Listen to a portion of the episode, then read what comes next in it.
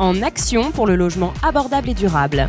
À l'occasion du Salon des maires et des collectivités locales 2022, Action Logement donne la parole aux élus locaux. Merci de nous retrouver sur le plateau radio installé sur le stand du groupe Action Logement à l'occasion du Salon des maires et des collectivités locales 2022. Vous le savez, dans un contexte marqué par les difficultés du pouvoir d'achat des ménages et le poids du logement dans leur budget, au moment où s'affirme le défi des mobilités professionnelles et alors que la transition écologique est un impératif, nous leur donnons la parole à ces élus locaux.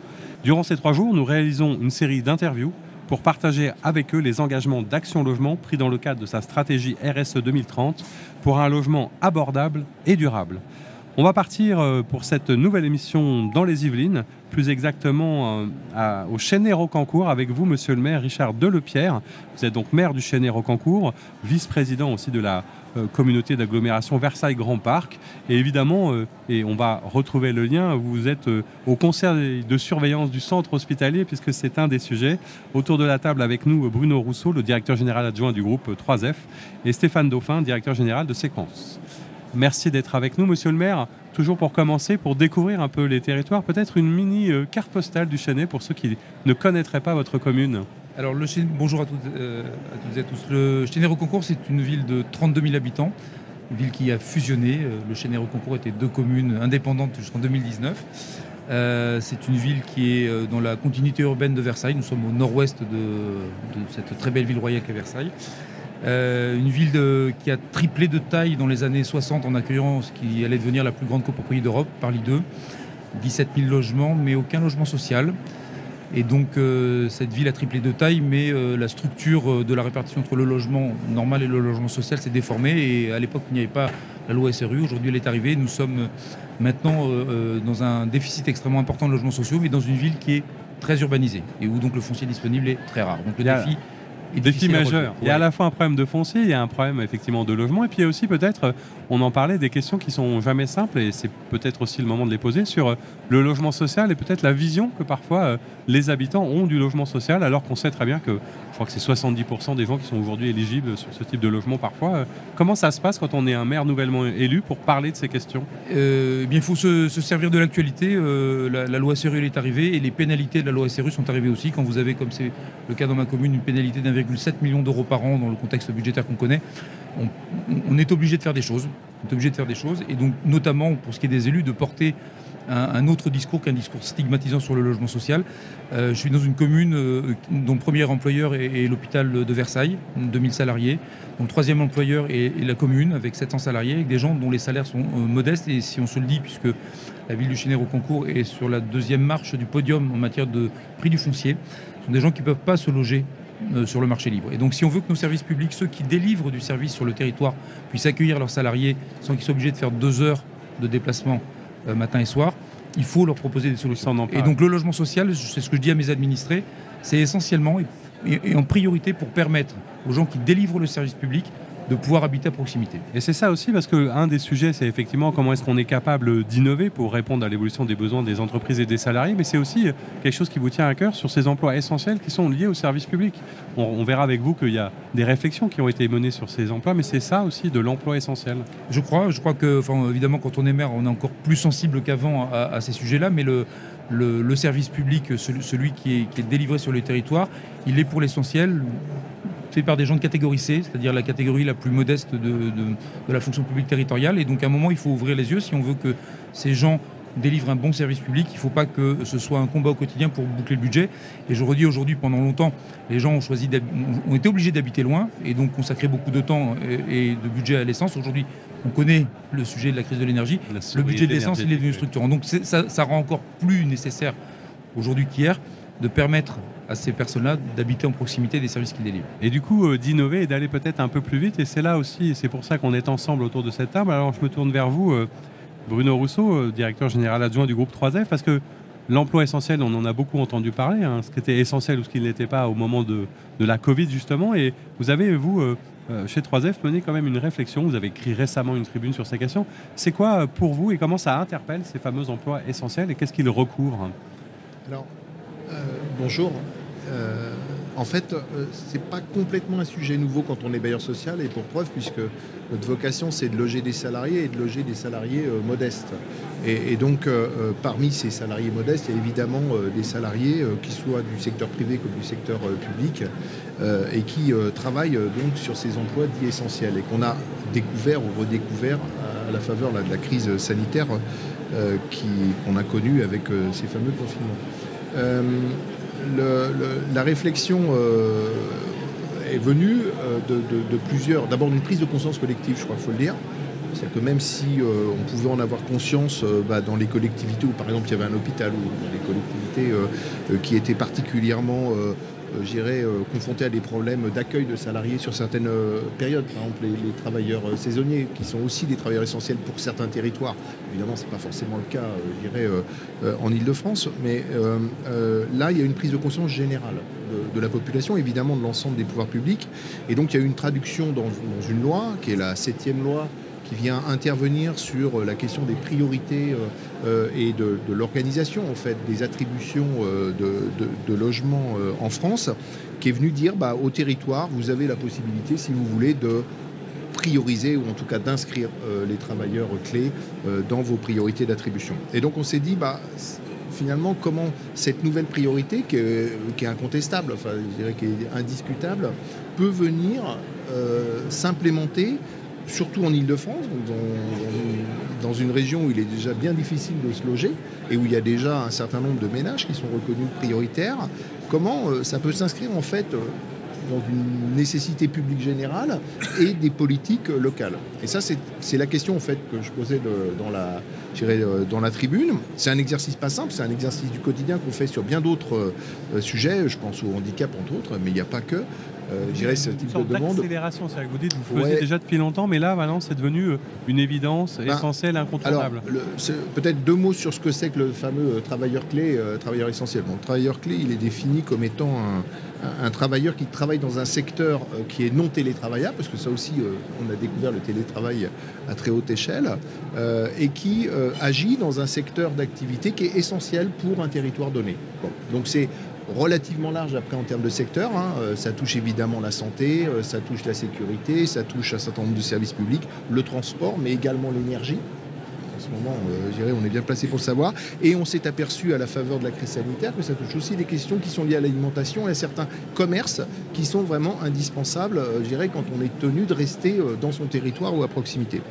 Euh, il y a plusieurs études qui ont été menées en Ile-de-France. Il y en a une de la Pure en 2014, donc ce n'est pas un sujet qu'on a découvert en Ile-de-France. Très intéressante étude sur le, sur, sur le sujet. Et puis il y a une deuxième étude complémentaire qui a été faite euh, euh, premier confinement par la Fédération des offices HLM et qui, est venue documenter, documenter le sujet.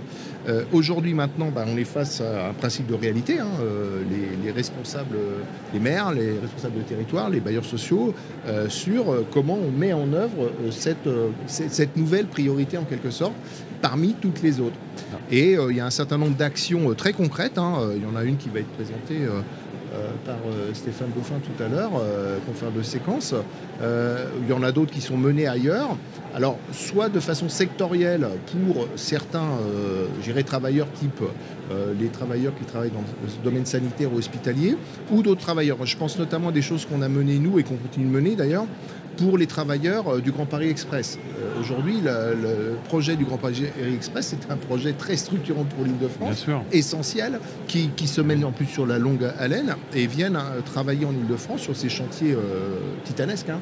Un certain nombre de, travailleurs qui ont des spécialités, qui sont des gens d'ailleurs dans des bonnes conditions, etc. Et, dans bonnes conditions. Et on va revenir un peu, peut-être, si vous le voulez bien, justement sur, sur ce côté un peu sectoriel, cet aspect spécifique et sur le territoire du Chenet, avec dire, peut-être la, demande qui était la vôtre par rapport à ce que vous évoquiez, hein, les, salariés de l'hôpital, quelle était votre demande, quel était votre besoin concret pour qu'on comprenne comment euh, euh, ça a été euh, agrégé, pris en compte par Action Logement à travers, à travers séquences, etc. Et ce projet dont vous allez nous parler, Stéphane Dauphin, dans quelques instants. C'était quoi votre demande bah, la, demande, en fait, elle avait émergé au moment où on a, procédé à la refonte du réseau de bus et où, dans le cahier des charges, on avait été voir l'ensemble des, des parties prenantes.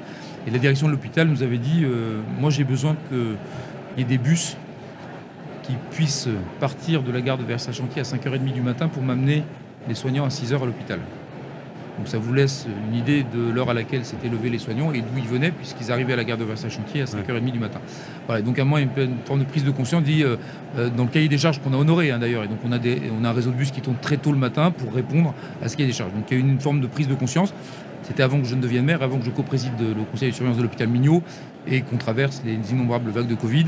Et donc évidemment la question de, comment on arrive à faire revenir des soignants, les crises d'évocation, etc. Qu'est-ce qu'on peut leur offrir? Et donc la, question du logement, même si... La qualité de vie, des conditions de vie. En Oui, et puis à un moment, boucler le budget, hein, même si euh, leurs salaires ont été un peu augmentés. On sait que, on sait que c'est c'est un des éléments d'attractivité que d'être capable de proposer du logement. Et donc dans la question, puisque une des difficultés du logement social, c'est qu'officiellement on ne peut pas le flécher, il est ouvert à, à tous. Euh, et en termes d'acceptabilité par la population, si effectivement les élus locaux demain pouvaient avoir, et pas seulement pour le premier peuplement, la possibilité d'avoir un contingent de logements fléché sur des types, mais on en revient à ce que vous disiez, ces travailleurs essentiels, je vous assure que ça aiderait en termes d'acceptabilité vis-à-vis de la population. Donc là, ça donne le sens. Alors justement, peut-être, euh, Stéphane Dauphin, euh, peut-être vous allez pouvoir nous parler de, cette opération qui pour l'instant euh, s'appelle Place Simard, mais qu'on aura peut-être un nom. Hein, on, lui trouvera un joli nom. on lui trouvera un joli nom le jour du baptême. Alors concrètement, c'est là où on a un peu cette partie d'innovation, hein, c'est sur le fléchage, mais est-ce que vous pouvez nous, nous resituer le contexte, le projet en lui-même qui va arriver d'ici 2025, je crois. Mais comment vous êtes emparé de tout ça? Euh, À l'origine, il y a aussi la, il y a à la fois euh, notre présence sur le territoire, la connaissance des besoins locaux euh, de la demande et Séquence est présent sur le territoire du, du concours avec un autre chantier en cours. Et puis à côté, il y a le besoin exprimé par le groupe Action Logement, le travail avec les pouvoirs publics et le fait d'aller sélectionner, identifier un certain nombre d'opérations, de projets d'opérations qui sont au plus près des territoires et sur ce cas spécifique au plus près des centres hospitaliers. Donc en faisant le tour de notre programmation, des projets qui pouvaient euh, sortir dans les prochains mois, évidemment, euh, on est vite arrivé euh, parmi les quelques opérations qui étaient ciblées sur celle en centre-ville du Chênay, qui est un, évidemment, on l'a dit, le, monsieur le maire l'a dit, dans un territoire attractif, une ville très qualitative, recherchée pour sa qualité de vie au quotidien, et sur laquelle donc il y a un, très grand hôpital qui est installé. Et l'enjeu, l'enjeu ensuite a été de euh, bah, de, flécher cette opération. Et puis là, on est dans le, les temps, souvent complexes, hein, de sortie euh, des opérations. Là, on n'a pas acheté un terrain nu, il y a des rachats euh, au gré à gré d'un certain nombre de lots. Donc c'est aussi ça la, complexité, de la, dureté quelquefois de notre métier, avec, qui ne se conçoit pas, hein, qui ne s'exécute pas sans un lien très fort, évidemment, avec la ville au quotidien. Et donc là, on a un permis de construire, on attend qu'il soit, comme on dit, purgé de tout recours assez rapidement. On, a, on, va, on, va édifier un projet de 54 logements et l'enjeu, vous savez, dans la complexité du financement du logement social, il y a un certain nombre de logements qui sont fléchés, réservés par euh, les grands réservataires. Alors justement, comment est-ce que vous avez pu euh, dépasser ce, ce clivage, mais cette difficulté? Est-ce que ça veut dire que tous les partenaires ont pris conscience? Est-ce que Comment ça, se fait que c'est marché à ce point-là? Bah, Je pense que aujourd'hui, notre plus grand réservataire dans le groupe, c'est Action Logement euh, Service. Voilà. Donc là, euh, que l'actionnaire nous demande de faire un effort euh, dans lequel il va s'engager, c'est évidemment logique. La ville, puisqu'elle garantit les emprunts, puisqu'elle aide aussi financièrement l'opération, évidemment le département, les PFIF, évidemment. Donc c'est une opération. Tout le monde a joué le jeu, quoi. moi, je tout, vraiment l'engagement et la persévérance de, tous les acteurs. Hein, les PFIF, le bailleur, c'est une opération, ça fait 10 ans qu'elle est dans les cartons et tout le monde est au rendez-vous. Euh, on s'est inquiété un moment des bilans éco, mais, mais non, euh, voilà, c'est important de le dire, c'est des, opérations de temps long, mais on a en face de nous, euh, nous élus, on a en face de nous des partenaires qui sont là dans la durée. voilà, on n'est pas en déficit de partenaires pour monter des opérations. du foncier disponible, c'est plus rare, mais des partenaires capables de, de, s'agiter les ménages pour monter des opérations, il y en a et c'est très bien. Aujourd'hui, on, escompte hein, de flécher au moins deux tiers de ces logements à direction des personnels soignants. Alors, on espère aussi pouvoir avoir un travail avec l'État, hein, parce que lui-même a forcément des personnels soignants dans ses contingents euh, prioritaires, et qui sait, on pourra peut-être aller euh, plus loin.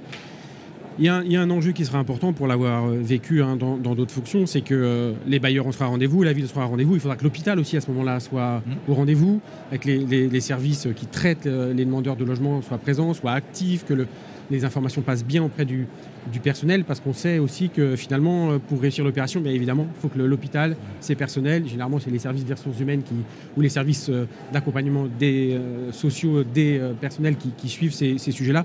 Et il faut s'y préparer, il faut que le travail commence suffisamment en, amont parce que c'est aussi des changements de vie pour des familles de soignants ou pour des jeunes soignants qui intégreraient l'hôpital dans les prochains mois. Donc il y a il y a un, vrai travail de fond qui commencera quelques mois avant la livraison d'opération. En tout cas, c'est assez innovant. Peut-être un tout petit mot de, de conclusion, euh, Bruno Rousseau. Qu'est-ce que vous tirez comme euh, enseignement, comme morale de l'histoire pour peut-être d'autres exemples à venir du même type? Qu'est-ce qui a fonctionné? Qu'est-ce qui peut fonctionner à d'autres endroits, comme l'évoquait à l'instant euh, Stéphane Dauphin?